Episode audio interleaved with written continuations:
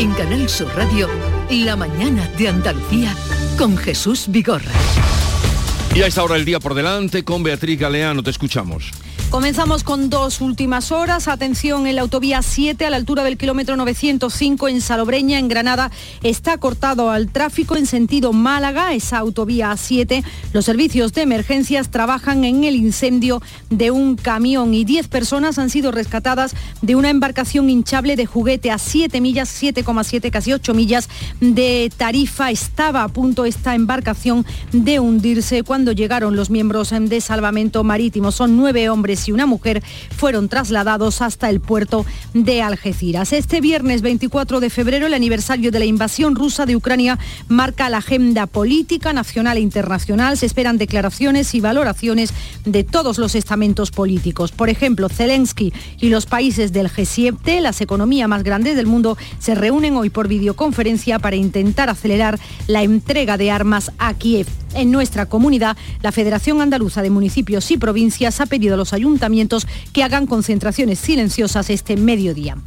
Además, el Gobierno andaluz va a presentar hoy en el Tribunal Constitucional el recurso contra el nuevo impuesto a las grandes fortunas. En Andalucía se entregan las banderas de Andalucía en las distintas provincias, actos que adelantan la celebración del Día de la Comunidad el próximo martes. Atentos también seguimos hoy al caso de Maracena. Hoy va a pasar a disposición judicial el hombre detenido y acusado de secuestrar a la concejala de este municipio granadino ante la sospecha de que pueda estar vinculado con un caso de corrupción. La Guardia Civil prohibido ya que se puedan destruir documentos en cuatro concejalías. A las diez y media de la mañana los letrados de justicia y la administración vuelven a sentarse a negociar para poner fin a un mes de huelga. No se esperan avances, no va a estar en esa negociación ni la ministra Pilar Job ni el secretario de Estado. Hoy comienza también el proceso de subasta del cuadro San Pedro Penitente de los Venerables de Murillo, era de Abengoa, está en concurso de acreedores y la obra declarada por suerte bien de interés cultural, con lo que no puede salir del territorio español. Y en Roquetas de Mar, este último apunte, en Almería, Jesús, la reina Sofía visita la Fundación Banco de Alimentos. Gracias Beatriz. Eh, vamos a seguir con la charla sobre los temas de actualidad en el primer aniversario de la guerra. Hoy se va a hablar mucho de la guerra, todas las televisiones están allí como en primera línea, bueno, en primera línea informativa, que no de combate, porque de los combates la verdad se ve muy poco. Muy poco. Muy poco. Muy poco. Yo anoche tuve ocasión de ver en la televisión un reportaje, era italiano y, demostraba la otra cara, la, cara del horror más descarnado, ¿verdad? Esos civiles que decían, bueno, aquí estaba mi casa, ahora ya no la tengo, no tengo electricidad, no tengo agua, mm, vivo como una rata eh, escondida en el sótano.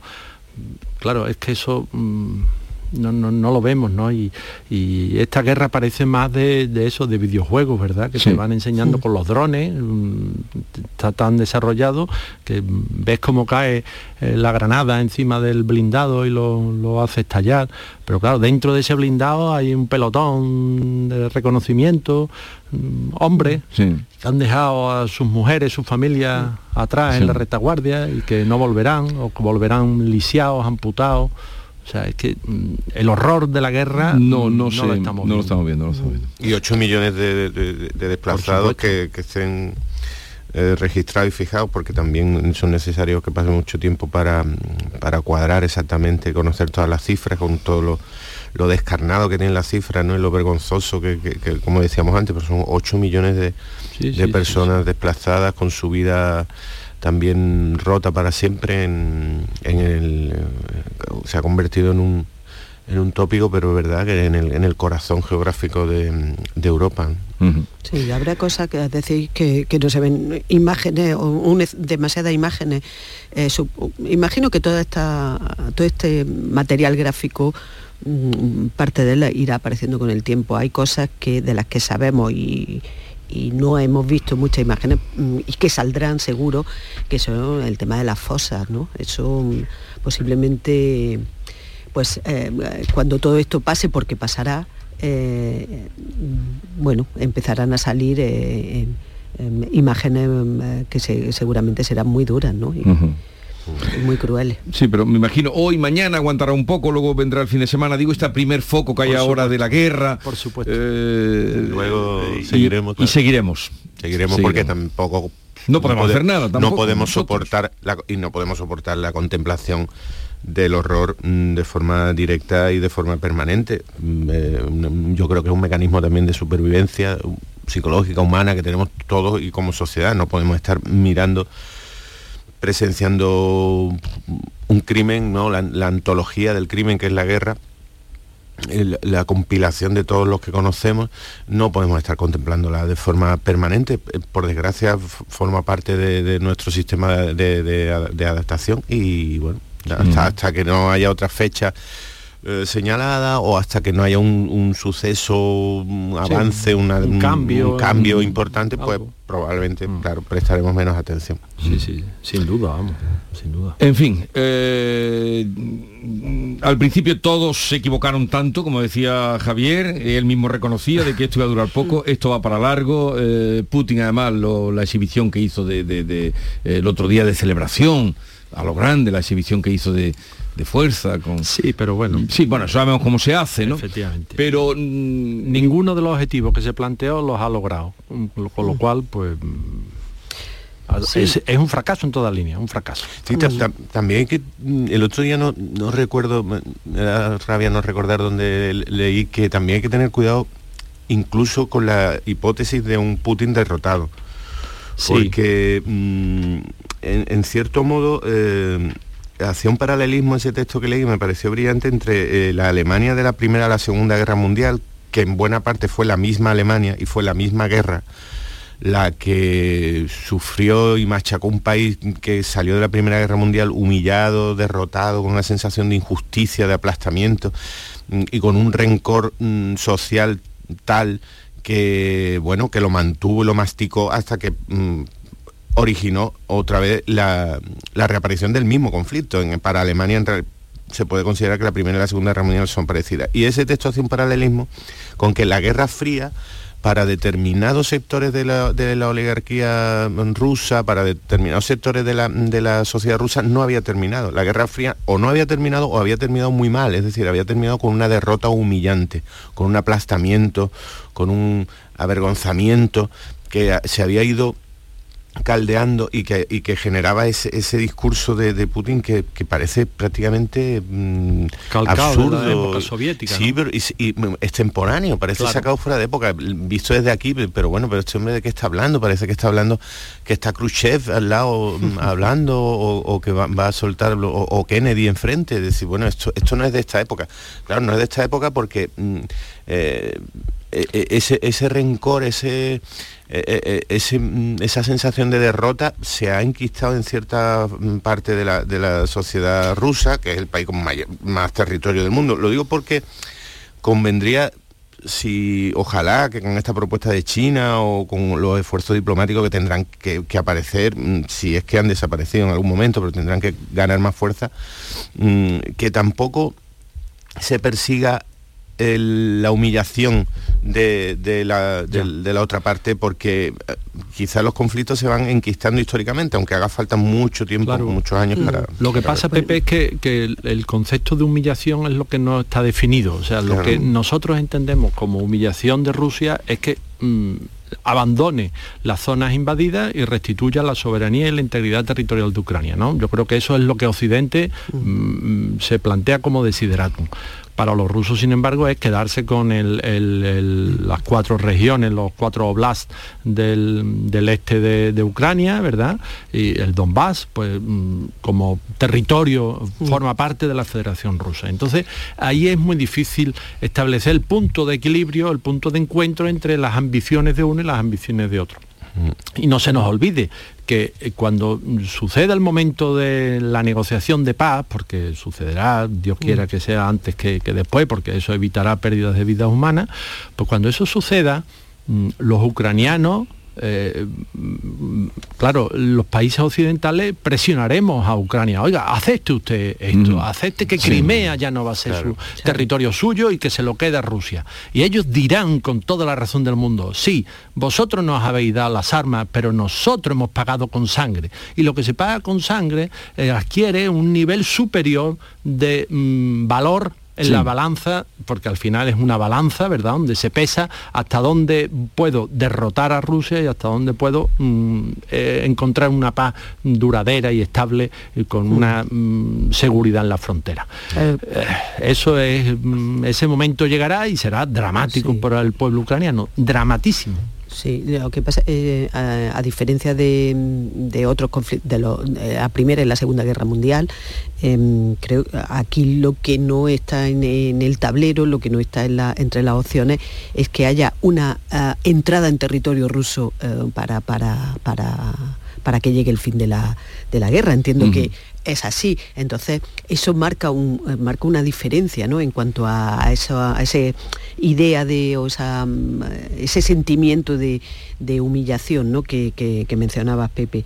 Em, creo que, tal y como apunta Javier, aquí de lo que se trata es de la, eh, de la retirada de, Rusia, de, Ucrania, y, no, al contrario, es decir, no entrar en territorio ruso, lo que podría efectivamente generar un sentimiento de humillación. Pero también apunto una cosa que eh, esa eh, es que eh, creo que en el caso de Rusia estamos hablando fundamentalmente de que de quien ha o sea, quien sostiene esto no es una inmensa mayoría del territorio ruso, o sea, perdón, de la población rusa, sino esa oligarquía y esa oligarquía que rodea a Putin, que tiene evidentemente unos enormes privilegios, por eso es oligarquía, ¿no? Em, eh, no, no, se identifica con, la mayoría de la población, a pesar de que es verdad que, que la maquinaria de propaganda rusa ha sido muy eficaz eh, durante mucho durante mucho años. Bueno, porque no hay prensa libre.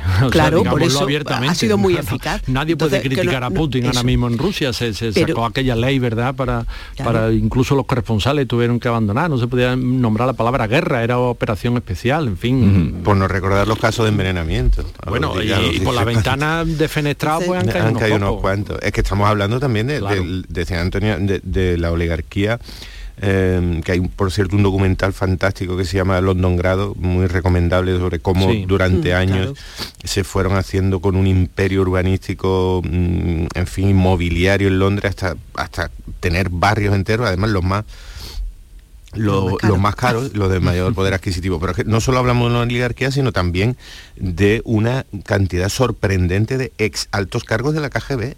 Sí, claro, claro. o sea, es que estamos, mm, por eso decía que, en, nuestra visión, desde nuestra visión, mm, e, esto no tiene mucho que ver con aquel mundo soviético y con, y con, y con la, Guerra Fría. Mm, claro, nuestra vida ha cambiado mucho, nuestra forma de ver las cosas, hemos olvidado muchas cosas, pero es que, pero es que no, no, nos enfrentamos a un grupo algo psicótico de, dirigentes que siguen viviendo en aquella retórica, en, aquella, en aquellos discursos, en aquella mentalidad, y la están aplicando ahora por un último apunte, ¿no? Eh, hablabais de la oligarquía rusa, que es la que al fondo, al, final, pues sostiene eh, la retórica, ¿no? El relato de la guerra, pero que quien sostiene la maquinaria de guerra son mm, poblaciones del extremo oriente, de Asia Central, ¿verdad? Mm, que son la auténtica carne de cañón.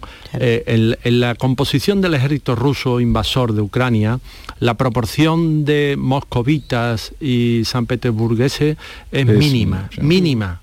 O sea, para ellos la vida lo único que les ha afectado es que en vez de tomar café en el Starbucks, eh, ahora toman en uno que se llama Star no sé qué, que le, han, cambiado el nombre y siguen funcionando porque mm, se lo habrá dado Putin a un amiguito oligarca. En las tropas. Y los que están poniendo la, sangre sobre el terreno mm, son, bueno, de Asia Central, ¿verdad? A, a, Manojito, de, de esa inmensa Rusia rural que no tienen otro medio de prosperar eh, y que van al ejército, pues... Mm, como eso, como carne inversamente, inversamente proporcional a los cuadros mm, de mandos del ejército y a los, grandes oligarcas que son todos moscovitas y, de San Petersburgo, ¿no? Siempre la carne de cañón siempre viene de donde viene. Eh, ya que no podemos cambiar eh, la situación, vamos a cambiar de tema. Eh, estoy muy interesado en que nos cuentes qué está pasando, porque cuando llega la prensa, revisamos la prensa internacional también por la mañana, me ha llamado la atención que dos días el Daily Star ayer sacaba a un hombre delante del Buckingham Palace eh, vestido de tomate y con una pancarta enorme que decía, eh, ¿qué queremos? Y decía, verduras, eh, a la pregunta, ¿cuándo las queremos? Ahora. Esto era ayer. Y hoy, Beatriz Almeda, que es la que sigue esto, me traía esta que era cuando el titular de esto, que coman nabos.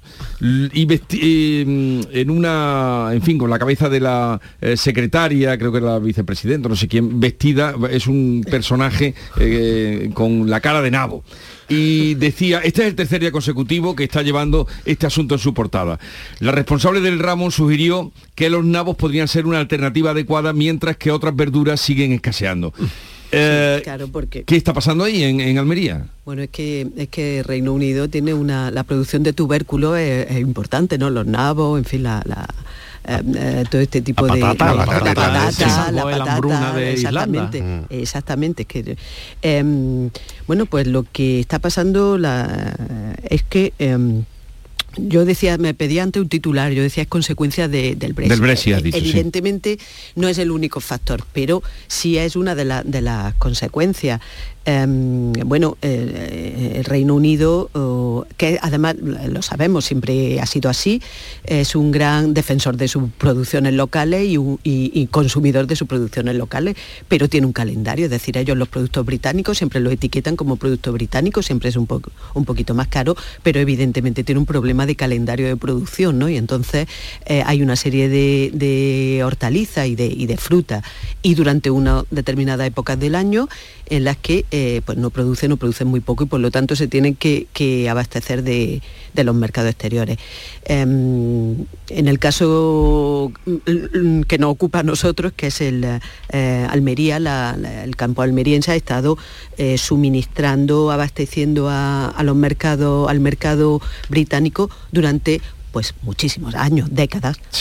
Em, ¿Qué pasa? Pues que cuando se desencadenó el Brexit, pues eh, Reino Unido ah, cortó eh, o redujo muchísimo el, eh, bueno, pues por todo el tema de aranceles y tal, la, importación de, hortalizas de Almería. Almería ha dejado prácticamente de, suministrar muy poquito a, Reino Unido y lo sustituyó, esto ya pasó también con el veto ruso, mm. aquel que lo sustituyó por la, por la producción marroquí. Eh, ¿qué, ha pasado ahora? Bueno, porque se ha dado una conjunción de, factores derivados de lo que hablábamos antes, en, gran medida, que es la, guerra de, Ucrania.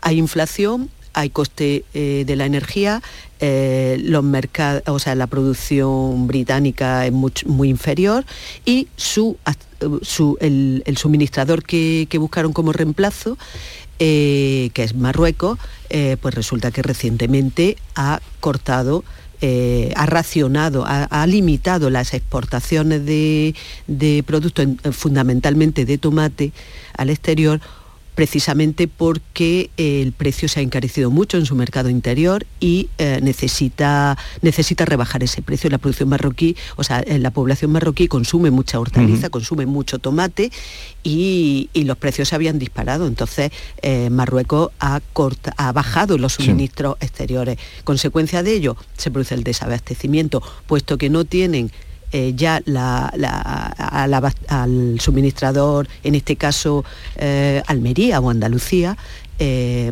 pues resulta que estaba habiendo un problema de abastecimiento en Reino Unido. Ya, lo has explicado muy bien, pero no es porque haya... Y falta también otro dato, que, que no hay camioneros sencillamente. Nadie quiere conducir y llegar al Reino Unido y porque claro, el nivel de intercambio se ha reducido, con lo cual no, te compensa. No le compensa a las empresas exportadoras. Pues, lo están pasando, pero no porque se haya reducido la producción en Almería. No, no, en Almería no se ha reducido. Eh, lo que pasa es que Almería eh, no está suministrando, está suministrando poco a, Reino Unido y esto sí es consecuencia de, del Brexit. Entonces, por eso digo que era un primer titular, pero evidentemente hay más factores. Ahora, ¿qué pasa? Que Marruecos le ha reducido la, la, exportación. Es que, es que, Jesús, yo creo que no somos conscientes, o, por lo menos los que vivimos en la ciudad de verdad, no, no somos del todo conscientes de, la gran riqueza del campo andaluz. O sea que estamos consumiendo, el otro día compré yo en, en el frutero fresas de Huelva, ¿verdad? A 5 euros el kilo, una cajita, un kilo de fresa, 5 euros, que bueno, no puede parecer caro porque mm, las compramos más barato antes, más barata. Pero oye, 5 euros un kilo de fresa que están estupendísimas. Todavía no ha acabado febrero. o sea que estamos hablando, cuando estaba escuchando a Antonia, la producción de fresa del Reino Unido y de mm, los países nórdicos y de Francia incluso, no entra hasta finales de mayo, junio. La fresa, por ejemplo, es el, gran postre de Wimbledon, que se disputa en julio. ¿no? Fresas con nata. Sí, sí, sí, o sea, mm, claro, es que la suerte que tenemos de vivir donde vivimos y de tener el campo mm, que nos abastece de, ahora mismo de mm, todo. De todo. O sea, si quieres nabo, nabo, pero tienes pepino, tienes tomate, y además tomate sabroso, no esos tomates de plástico de, que, están fríos, ¿no? O sea, eso la verdad es para, para pensarlo y para decir, bueno... Mm, es como para no fustigarnos tanto, pero es gracioso lo de que coman nao. O para, o para acordarnos cuando las cosas no están tan, tan mal, porque cuando sí estuvieron tan mal, en la peor fase de, la pandemia, en, el confinamiento más duro, el, sector eh, agrícola andaluz, el sector primario y la producción de alimentos mm, básicos directos alcanzó un protagonismo y de pronto nos acordamos todo y nos dimos cuenta todo de la suerte que teníamos y de lo cerca que lo teníamos y de la gente que estaba trabajando ahí jugándose eh, la salud y, manteniendo esas cadenas de, producción y de distribución y entonces nos dimos cuenta. Ahora enseguida pues, nos olvidamos y hasta que no, que no llegan estos, estos fantasmas del desabastecimiento, que, es una palabra que, que yo estoy escuchando mucho en el último año y que no había oído tanto antes, creo, casi nunca. Bueno, yo se la escuchaba a mis padres. Sí, pero vivieron la, guerra, claro. Sí, bueno, yo le he escuchado una versión a mi abuelo que es Piedras vamos a comer, mm. que es una versión del desabastecimiento bastante más, más, brusca, claro. me, tranquiliza la explicación que nos da también Antonio de que allí no se ha rebajado la producción y que eh, siguen funcionando allí tanta gente como está trabajando y tanta producción.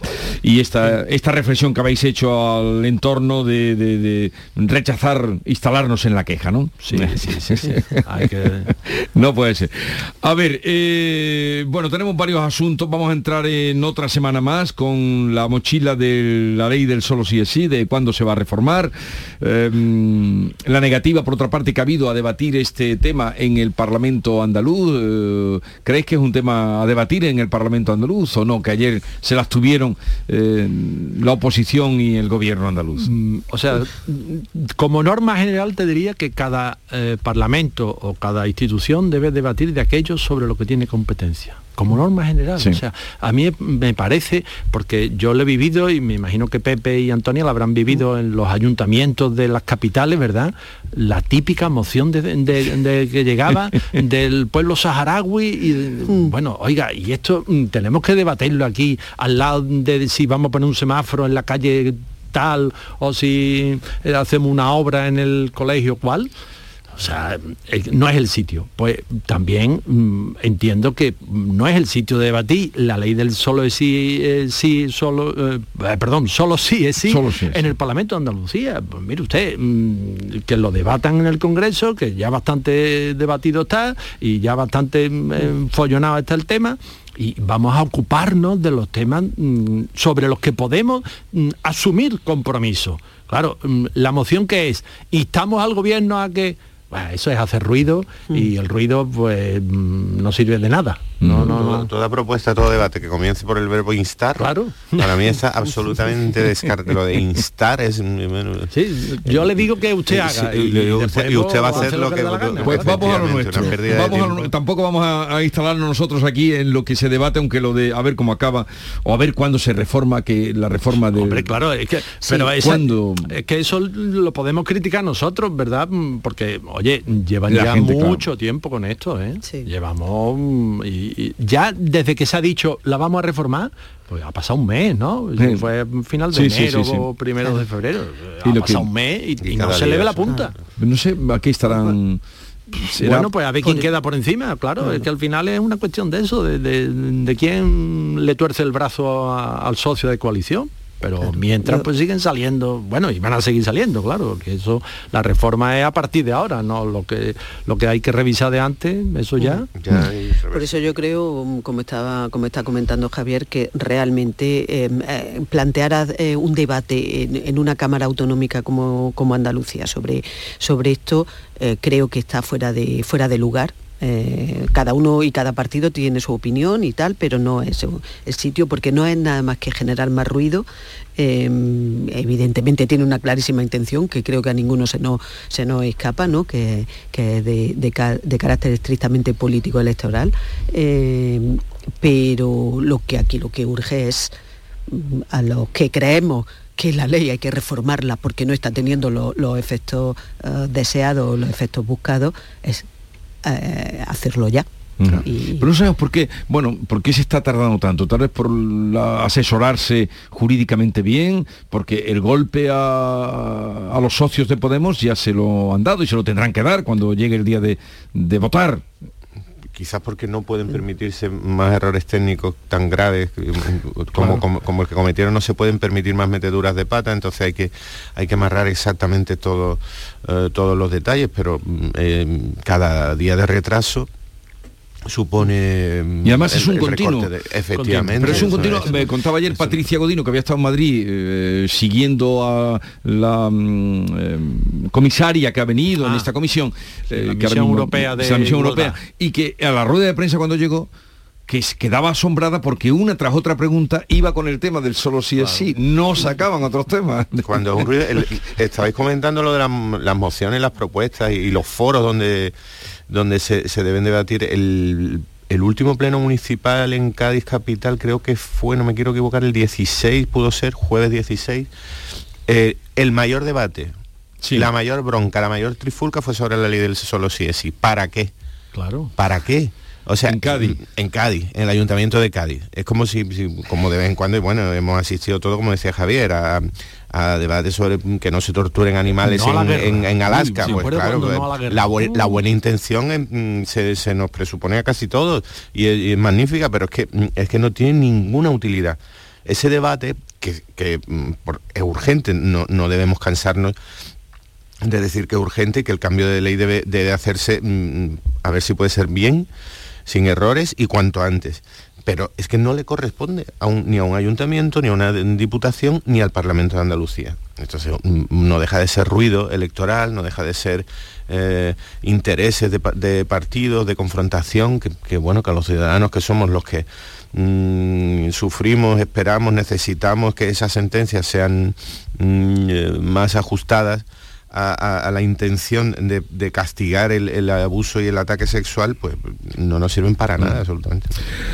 Bien, ¿creéis a la consejera de Sanidad, que la consejera de Salud, porque aquí es salud, Sanidad es... Ministerio de Sanidad. La visteis el otro día, estuvo muy vehemente cuando dijo no es no, y por varias veces, no es no, sí, sí, dijo no es no, eh, en el tema de que no se va a privatizar la, ah. sanidad. Sí, lo dijo y con, y con fuerza. No sé si tenemos por ahí, podemos buscar el, corte de la consejera de Salud, eh, si no lo habéis oído. Mm, que insistió, digo, que estuvo muy vehemente cuando negando la, eh, en fin, que, haya una intención de privatizar la sanidad, la atención primaria. Lo que hay, yo creo que... es lo que había, a lo mejor con un acento un poquito más, que es mm, política de conciertos, ¿no? De mm, ir mm, eh, desviando pacientes para que se aligere la lista de espera en centros concertados donde se hace tal prueba diagnóstica o se hace tal prueba quirúrgica. Un momentito, que vamos a escuchar lo que... Dejen de utilizar la salud para infundir miedo.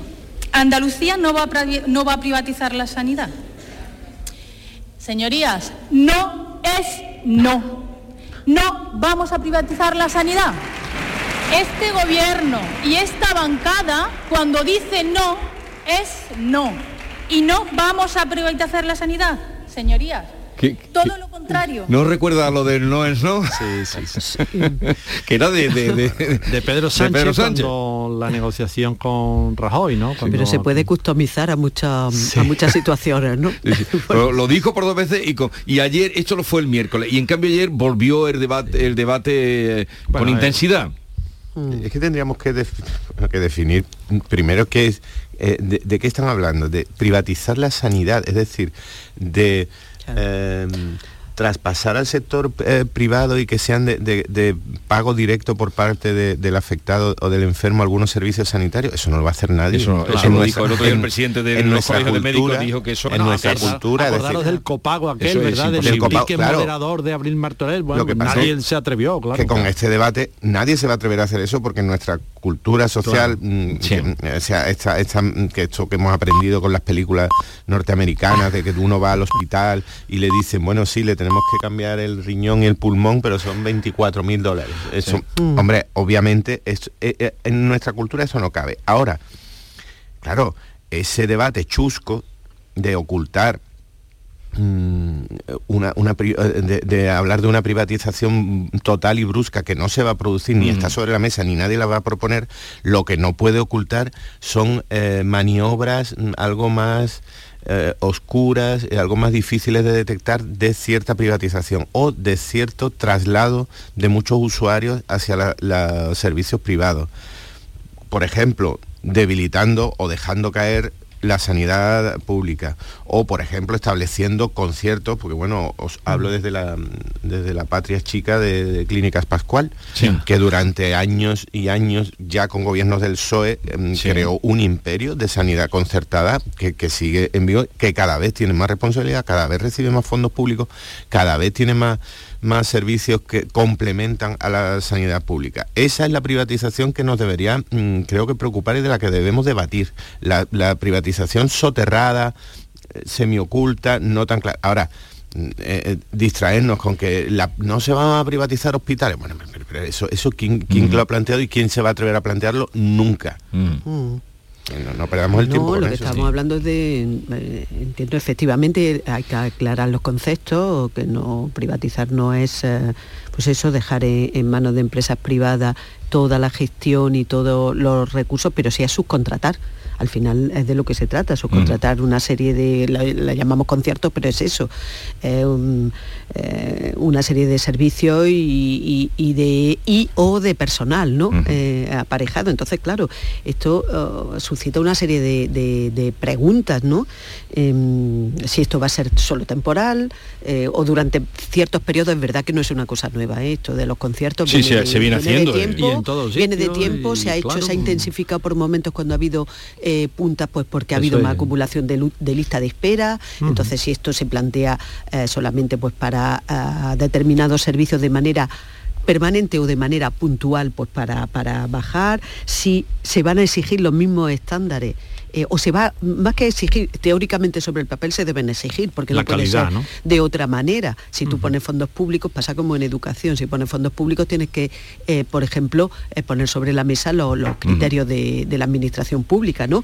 pero si se van a vigilar y se van a controlar y cómo, y, si esto realmente resulta más barato, más barato que tener personal propio y, servicios propios. Hombre, más barato para la administración. Para la administración, evidentemente. En España, por ejemplo, en España, por ejemplo, eh, ahora hablando de sanidad privada y usuario, hay una parte de la sanidad eh, que está completamente privatizada, que es la sanidad bucodental.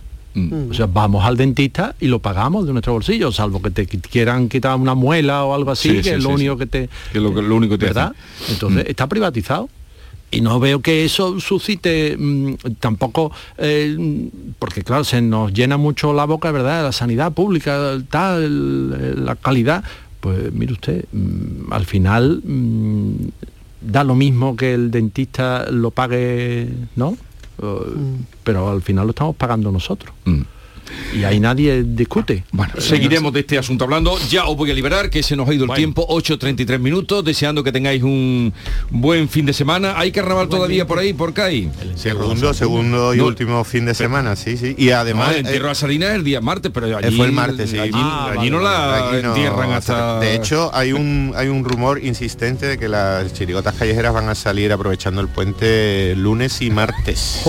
Así que igual hay un poquito de postre de carnaval.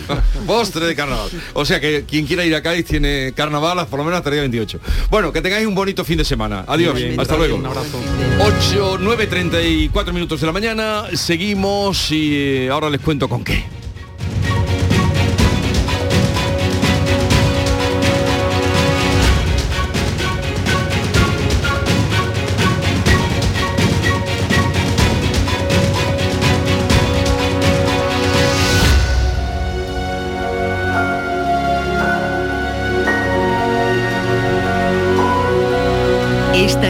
La mañana de Andalucía con Jesús Vigorra, Canal Sur Radio.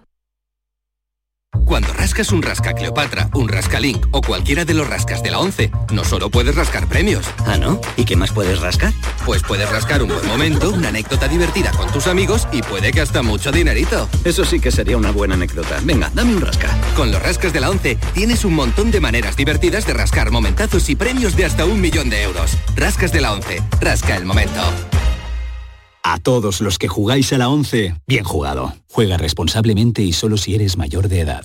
La vida es como un libro y cada capítulo es una nueva oportunidad de empezar de cero y vivir algo que nunca hubieras imaginado. Sea cual sea tu próximo capítulo, lo importante es que lo hagas realidad. Porque dentro de una vida hay muchas vidas y en Cofidis llevamos 30 años ayudándote a vivirlas todas. Entra en cofidis.es y cuenta con nosotros. Somos una comunidad que no necesita filtros con seguidores de todas partes del mundo. Somos una red social unida, una tierra que avanza, que crea y que cuida, con amigos que van mucho más allá del tiempo real. Una comunidad orgullosa de estar muy conectada con nuestra manera de sentir y nuestra manera de vivir. Feliz Día de Andalucía. Esta es tu comunidad. Un mensaje de la Junta de Andalucía. En cofidis.es puedes solicitar financiación 100% online y sin cambiar de banco. O llámanos al 900 84 12 15. Cofidis, cuenta con nosotros. Canal Sur Radio. Celebra tus eventos de empresa a bordo de un exclusivo barco mientras navegas por el Guadalquivir con Cruceros Torre del Oro. Consigue un 10% de descuento en tu reserva del 9 de enero al 26 de febrero. Más información en el 954-561-692 o en crucerosensevilla.com. Dime, escúchame, ¿dónde quedamos para comer? Pues estuvimos el otro día en el barrio de Santa Cruz por salir por el centro y no veas cómo comimos en la hostería del Laurel. Te voy a dar una pinceladita. Una chacina en condiciones con un jamón bueno. La ensalada de tronco de bonito espectacular. Pescadito frito, pero bien frito. Las croquetas caseras del chef. Pero vamos, que lo tengo claro. Dentro de la hostería, tranquilo y bien atendido de sevillanas maneras. pues ya me has liado. Voy a reservar en el 954 220295 que ya vamos tarde. Recuerda, Postería del Laurel, Plaza de los Venerables, Barrio de Santa Cruz. Que bien te sienta, chiquilla, que bien te sienta. Qué bien te sienta tu traje de flamenca Aires de Feria. Sus nuevos diseños te van a enamorar. Lunares, colores y texturas, reflejos de nuestra tierra. Aires de Feria. Trajes de flamenca llenos de elegancia, sensualidad y creatividad. Aires de Feria. Enamorados de Andalucía. Décima Feria de Artesanía de Aracena. Del 25 al 28 de febrero en el Pabellón Ciudad de Aracena reunimos a 25 artesanos con la mejor producción de nuestra tierra. Gastronomía, cerámica, textil, madera, cuero, cristal, talleres de manualidades y exhibición de elaboración de dulces tradicionales. Está en Gourmet de Aracena con productos locales. Aracena, ciudad de la Gruta de las Maravillas y cuna de la tradición artesana. Vete a dormir con una sonrisa, con el show del comandante Lara. El humor más travieso, los invitados más divertidos, las mejores versiones musicales de Calambre. Yuyu, Abraham, Sevilla, el niño de Luquelele, yo qué sé, a ver dónde lo metemos todo. El show del comandante Lara. Los domingos en la medianoche en Canal Sur Radio. Más Andalucía, más Canal Sur Radio. Esta es La mañana de Andalucía con Jesús Vigorra, Canal Sur Radio. Maite Chacón, buenos días. ¿Qué tal Jesús? Buenos días. David Hidalgo, buenos días. Buenos días, Jesús. Me alegro de veros. Os voy a presentar a un arquitecto cordobés con larga ya trayectoria en el urbanismo, eh, en el planeamiento de la ciudad, en la responsabilidad eh, urbana de la ciudad, porque fue gerente eh, de la Gerencia Municipal de Urbanismo de Córdoba. Él es eh, Pedro García del Barrio y ahora nos hemos enterado que tiene un proyecto de rehabilitación de Mosul en Irak. Ya lo tuvo para eh, Bagdad, pero aquello quedó truncado. Pedro García del Barrio, buenos días. Hola, buenos días. El- lo de la rehabilitación de Mosul, ¿cuándo la va a comenzar? Porque creo que lleva ya años trabajando en ella y espero que no ocurra como con la de Bagdad, ¿no? Bueno, eh, ya hemos empezado, o sea que mm, eh, lo que hemos hecho es, mm, eh, después de la salida del ISIS, ¿no? De, sabe que Sí. el ISIS, desgraciadamente, cuando ocupó el norte de, de Irak, pues declaró el calif- ese supuesto califato independiente y señaló a Mosul como su capital. Eso condenó a la ciudad a su destrucción total. Yo le llamo la ciudad pulverizada, Ciudad pulverizada. porque realmente está... Hubo una primera destrucción sistemática de todas las huellas de cualquier mm, idea o concepto religioso que fuera distinto del que ellos proclaman, ¿no?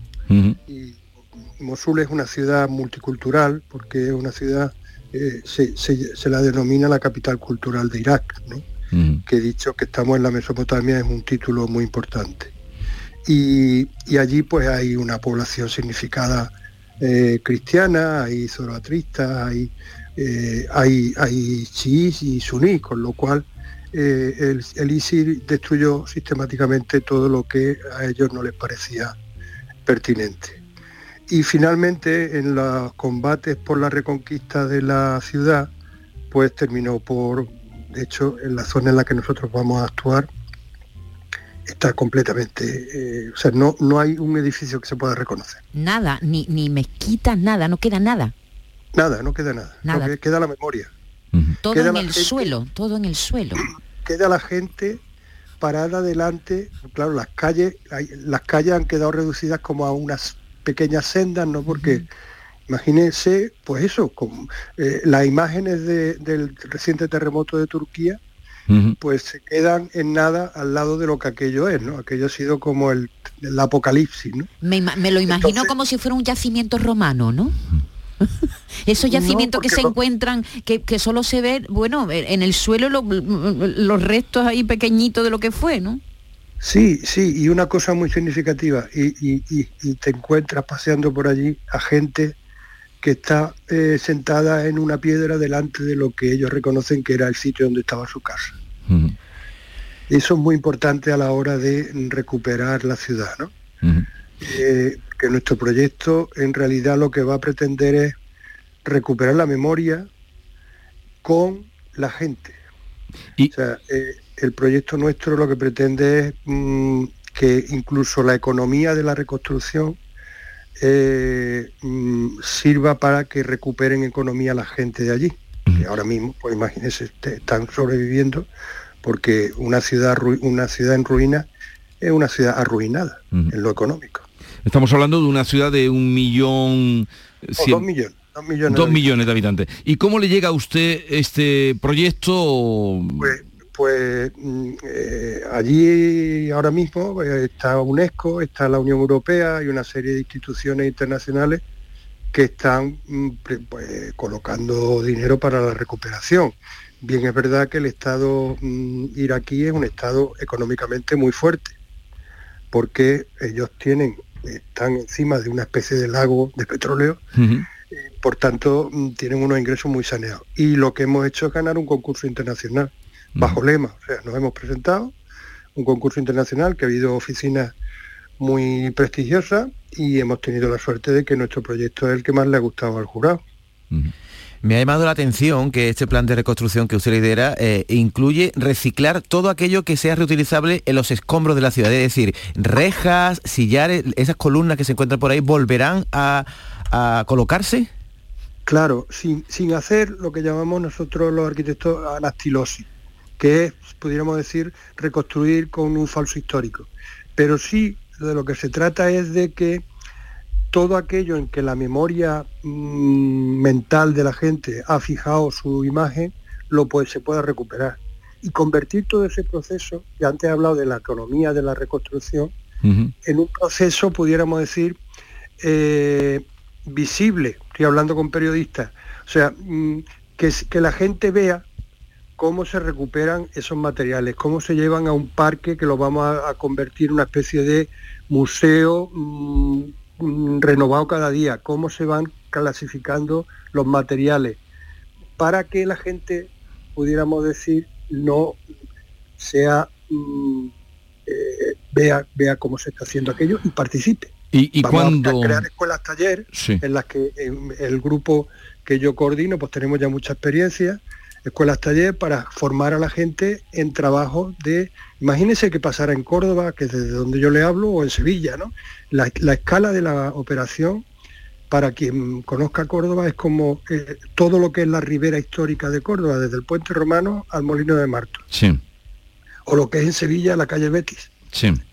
Entonces, imagínense que todos los vecinos de, esa, mm, de esos barrios, pues nuestra ilusión, nuestro proyecto y en lo que estamos ya trabajando es que se formen en oficios de la rehabilitación. O sea, lo que usted ha dicho, escuelas taller que, puedan trabajar y, y ayudar a la rehabilitación. ¿Y cuándo mm, empiezan las obras? Bueno, las obras todavía nos Falta mucho. tenemos un plazo de 10 meses para redactar los planes y a partir de ahí, eh, en 10 meses lo que tendremos es una lista de proyectos mm, jerarquizados, de tal manera que esos proyectos se puedan ir sacando a, licitación, a empresas. Por eso, mm, otra de las cosas que, tenemos y que ya hemos empezado, ya ha venido una delegación de la gobernación y de la municipalidad de, de Mosul a Córdoba, porque lo que pretendemos es que mm, conozcan cómo funciona la gestión de las ciudades aquí, ¿no? Hace unos días los alcaldes de Córdoba o de Sevilla o de Granada han mandado unos vídeos para una conmemoración allí en, Irak ofreciendo colaboración. ¿Qué significa eso? Que, eso también significará que habrá empresas españolas que puedan ir allí a trabajar, prestando eh, su experiencia, ¿no? Pues eh, mucha suerte le deseamos ya. Esto será largo, tendremos ocasión de, hablar mm, sobre este asunto y nos celebramos que hayan ganado ese concurso eh, este cordobés con todo el equipo que, trabaja con usted, Pedro García del Barrio. Sí, dígame. Me, gustaría decir eh, que, el equipo es un equipo mm, basado en España. Tengo que citar a Victoria Garriga, una colega con la que desde hace mucho tiempo trabajamos en el grupo, al grupo Meredi, que es un grupo hispano-iraquí que nos está prestando la experiencia que tiene de conocer las dos culturas y las dos sociedades. Y allí en, Irak eh, estamos trabajando también con la Universidad de Bagdad y con la Universidad de Mosul. Entonces, pues, pues bueno, espero que podamos ir seguir dando buenas noticias sobre esto. Pues mucha suerte, porque el trabajo desde luego es ímprobo, pero también eh, para un arquitecto y para un grupo con el que usted trabaja, eh, y desde Córdoba además, será mm, con mucha ilusión y con mucho entusiasmo. Suerte, Pedro García del, del, Barrio, gracias por estar con nosotros. Pues gracias, seguro que sale bien. Adiós, adiós. Esta es La Mañana de Andalucía con Jesús Vigorra, Canal Sur Radio. En febrero, vuélvete loco con Social Energy. La locura de iluminar tu hogar noche y día consumiendo tu propia energía y ahorrar hasta el 90% en tu factura de luz gracias a nuestras baterías. Aprovecha las subvenciones disponibles para ahorrar con tus paneles solares. Primeras marcas con hasta 25 años de garantía. Estudio gratuito en el 955 44 11 11 y socialenergy.es. La revolución solar es Social Energy. En Lidl celebramos contigo el Día de Andalucía con un aperitivo muy de aquí. Esta semana ofertan aceitunas rellenas de anchoa fracata 300 gramos segunda unidad al 50%. Y patatas cortijo 120 gramos por un euro. Es andaluz, es bueno. Lidl, marca la diferencia.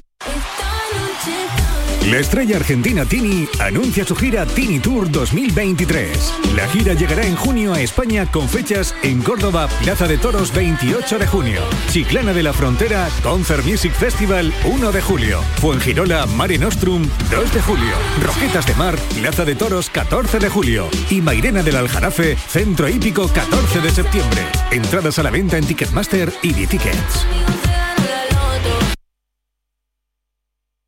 Canal Sur Radio. Centro de Implantología Oral de Sevilla. Campaña de ayuda al decentado total.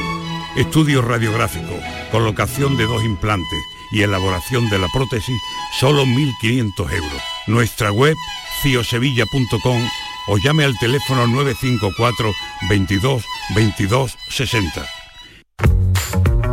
Llega el remate final de las rebajas de Mercamueble. Aprovecha un 10% de descuento adicional sobre el precio ya rebajado. No pagues nada hasta dentro de 6 meses y además 12 meses sin intereses. Solo en el remate final de Mercamueble. No lo dejes escapar. Driveris, driveris, driveris. Coches de ocasión que te gustarán un montón. Lo nuestro no es cantar. Lo nuestro es vender coches de segunda mano. Bien seleccionados, perfectamente revisados, garantizados y a muy buen precio. Si buscas coche de ocasión, entra en driveris.es o acércate a tu tienda más cercana y elige entre más de mil coches de todas las marcas. Driveris. Vehículos de ocasión de verdad. ¿Estás emprendiendo y buscas ayuda? En marzo abrimos las puertas a nuestro espacio de coworking en Sevilla. Contarás con instalaciones, expertos y mentores que te ayudarán durante cinco meses a convertir tu idea en una realidad. Solicita tu plaza en eoi.es. Programa gratuito impulsado por EOI, Escuela de Organización Industrial y financiado por el Fondo Social Europeo.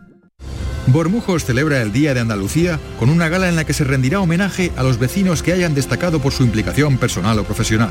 La cita del 28F será en el Teatro Juan Diego, con la actuación del compositor Arturo Pareja Obregón. Posteriormente, en la Plaza del Consistorio se procederá a la izada de bandera. Organiza Delegación de Participación Ciudadana. El campo andaluz necesitaba un paso adelante. Por ello, hemos sembrado millones de datos, regados con inteligencia artificial para hacer posible... Siembra, la nueva plataforma colectiva por inteligencia artificial de asistencia a la planificación de cultivos para su comercialización. Toda la información para acertar y cultivar la solución más rentable. Junta de Andalucía. Canal Sur Radio. Celebra tus grandes momentos a bordo de un exclusivo barco mientras navegas por el Guadalquivir con Cruceros Torre del Oro. Consigue un 10% de descuento en tu reserva del 9 de enero al 26 de febrero. Más información en el 954-561-692 o en crucerosensevilla.com. Bienvenidos a Sacaba. Mil metros de electrodomésticos con primeras marcas. Grupos Whirlpool, Bosch y Electrolux. Gran oferta. Microondas Whirlpool de 20 litros con grill antes 129 euros. Llévatelo ahora por solo 79 euros. Y de 25 litros y 900 vatios con grill antes 179 euros. Llévatelo ahora por solo 99 euros. Y solo hasta fin de existencia. Solo tú y Sacaba. Dime, escúchame, ¿dónde quedamos para comer? Pues estuvimos el otro día en el barrio de Santa Cruz por salir por el centro y no veas cómo comimos en la hostería del Laurel. Te voy a dar una pinceladita. Una chacina en condiciones con un jamón bueno. La ensalada de tronco de bonito espectacular. Pescadito frito, pero bien frito. Las croquetas caseras del chef. Pero vamos, que lo tengo claro. Dentro de la hostería, tranquilo y bien atendido de sevillanas maneras. pues ya me has liado. Voy a reservar en el 954 22 0295 que ya vamos tarde. Recuerda, Hostería del Laurel, Plaza de los Venerables, Barrio de Santa Cruz. Llega el remate final de las rebajas de Mercamueble. Aprovecha un 10% de descuento adicional sobre el precio ya rebajado. No pagues nada hasta dentro de 6 meses y además 12 meses sin intereses. Solo en el remate final de Mercamueble. No lo dejes escapar. Esta es La Mañana de Andalucía con Jesús Vigorra, Canal Sur Radio. Esta es la historia, escuchen, que nos trae David eh, Hidalgo después de haber eh, echado un rato con una ucraniana en nuestro país. Una refugiada que está en Andalucía, tiene 32 años, se llama Marina Aktirseva y tiene una historia muy singular. Salieron huyendo de Kherson tras los primeros bombardeos rusos, su marido, sus padres y otros familiares se refugiaron en un piso de unos tíos, pero eran 20 personas en el piso y ella decidió junto con su suegra salir de Ucrania vía Polonia hasta llegar el 17 de marzo de 2022 a dos hermanas. Su marido no puede salir, está en la guerra y ella casualmente un día se encontró con un ángel Helen, una sevillana de 22 años que trabaja de voluntaria en una ONG y que se ha convertido en su hermana y en su familia. Sin el apoyo de esta chica y de sus padres, Marina confiesa que se habría ido, entre otras cosas porque a pesar de los mil euros mensuales que le entrega durante un año el Centro Español de Ayuda al Refugiado, nadie quiere alquilarle piso a los ucranianos. A pesar de todo, Marina confiesa que tiene el corazón roto y no sabe cuándo podrá reunirse con su marido. No habla del todo bien español, pero se le entiende bastante bien porque está dando clases de español y ya tiene el B1. Me encuentro con Marina Aktirseva. Marina, ¿lo he dicho bien tu apellido? Uh, Marina Aktirseva. Muy bien, tienes 32 años y ¿cuándo llegaste tú a España, Marina? Durante 10 meses más o menos. Hace 10 meses. ¿En tu ciudad, en Kharkov, qué pasó? ¿Por qué te viniste?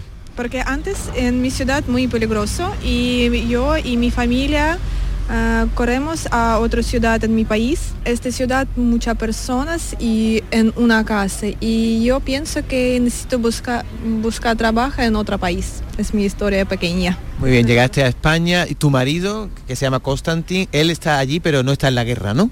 Sí, él está ahí, él no militar, pero él un voluntario que ayuda a algunas personas eh, si necesitas una ayuda. Hace un año que has venido, ¿cómo te has sentido con los andaluces? ¿La gente te ha tratado bien? Sí, muy bien, me gusta mucho España, sí. España es un país donde gente muy amable, muy simpáticos. Quiero explicar para todas las personas que ayúdame, muchas gracias, porque es muy importante para mí. Porque si tú no llegas a tener aquí una familia que te haya ayudado, tú te habrías ido a Ucrania otra vez, ¿no? Yo pienso que sí. Ahora yo tengo mi nueva familia española que ayúdame mucho, que y yo os quiero mucho, mucho. Muchas gracias a ellos. Y si yo no busco esta familia, yo pienso que yo vuelvo a Ucrania más pronto. Todos los días hablas por videollamada, por teléfono con tu familia en, en, Ucrania. ¿Qué te dicen? ¿Qué piensan ellos de cuándo va a terminar esta guerra? Sí, yo hablo todos los días y yo pienso que todo va ahora.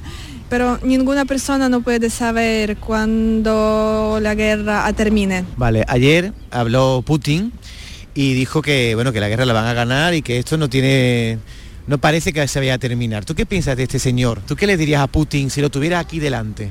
Yo nunca no tengo tanto miedo como primer día de guerra, ¿entiendes? Yo tengo tan mucho miedo, no solo por mi vida, por la vida de mi familia, de mis amigos, eh, de personas que viven eh, conmigo en mi país. Y este momento yo deseo para cada persona que guerra uh, termine. Yo pienso que cada ucrania persona tiene una gana para Putin y para todos su país. Marina, tú sonríes, eres una niña muy sonriente, pero tu corazón cómo está? Sí, ahora yo puedo sonreírse, puedo hablar con gente, eh, puedo ser feliz, pero en mi corazón mmm, yo tengo otras diferentes cosas, ¿entiendes? Mi corazón ahora está roto porque mi marido muy lejos, mi familia muy lejos. Es muy difícil. Además de tu familia, ¿tienes un amigo que murió en la guerra? Sí, ahora tengo un amigo que mmm, no tanto ha muerto. Es una buena persona que ayuda mucho para todos ucranianos, eh, para las personas que viven en mi país. Y ahora él tiene en vida, él tiene su mujer con su niña que ahora llorando mucho y es muy difícil cuando tú sabes que una familia está sola, sin papá. Una última pregunta, Marina. Imagina, imagina por un momento que la guerra se termina hoy. ¿Tú qué harías? ¿Te quedarías aquí en España? ¿Le dirías a tu marido que se viniera o te volverías a Ucrania? En primero yo quiero volver a Ucrania, quiero abrazar mi madre, padre, mi hermano, mi marido mucho, toda mi familia, hablar mucho, mm, ver ojo a ojo, como cara a cara mi familia y después pensamos juntos qué hacemos. Pero yo pienso que yo y mi marido viven a España. ¿Qué darías porque Constantin estuviera aquí ahora y te diera un abrazo? Sí, eso es verdad. ya puedo morir. Yo sé que es no, no verdad, ¿entiendes? Es muy difícil, pero si ahora él puede tocar mi mano, es tan buen momento para mi vida, ¿entiendes? Bueno, pues te deseamos mucha suerte y que, que acabe pronto la guerra y que, y que puedas reunirte con tu familia y que seas feliz, Marina. Muchas gracias. Muy bien, David, este testimonio que nos has traído, ¿verdad? Muy emocionante. Fíjate, daría algo por estar abrazada a su marido. Le diste al menos la mano. Sí, le di la mano y le di mi WhatsApp porque le voy a mandar en mi WhatsApp la entrevista. Estaba muy interesada en, escuchar esta entrevista y de cómo habla ella español. Te he dicho que está en el B1, ¿eh? está estudiando español. A ver, lo que me... Ha dicho muchas cosas, pero lo que me ha quedado es lo que decía ayer también Irina, que no encuentran, o sea, todos estamos con el corazón partido con el tema de los ucranianos refugiados, pero no encuentra quien les alquile. Nadie les alquila. Eh, o sea que, no quieren alquilarse. eh, o sea que se pensemos de un que poquito, no, eh, no no alquilan. alquileres. Llegamos a las 10 de la mañana.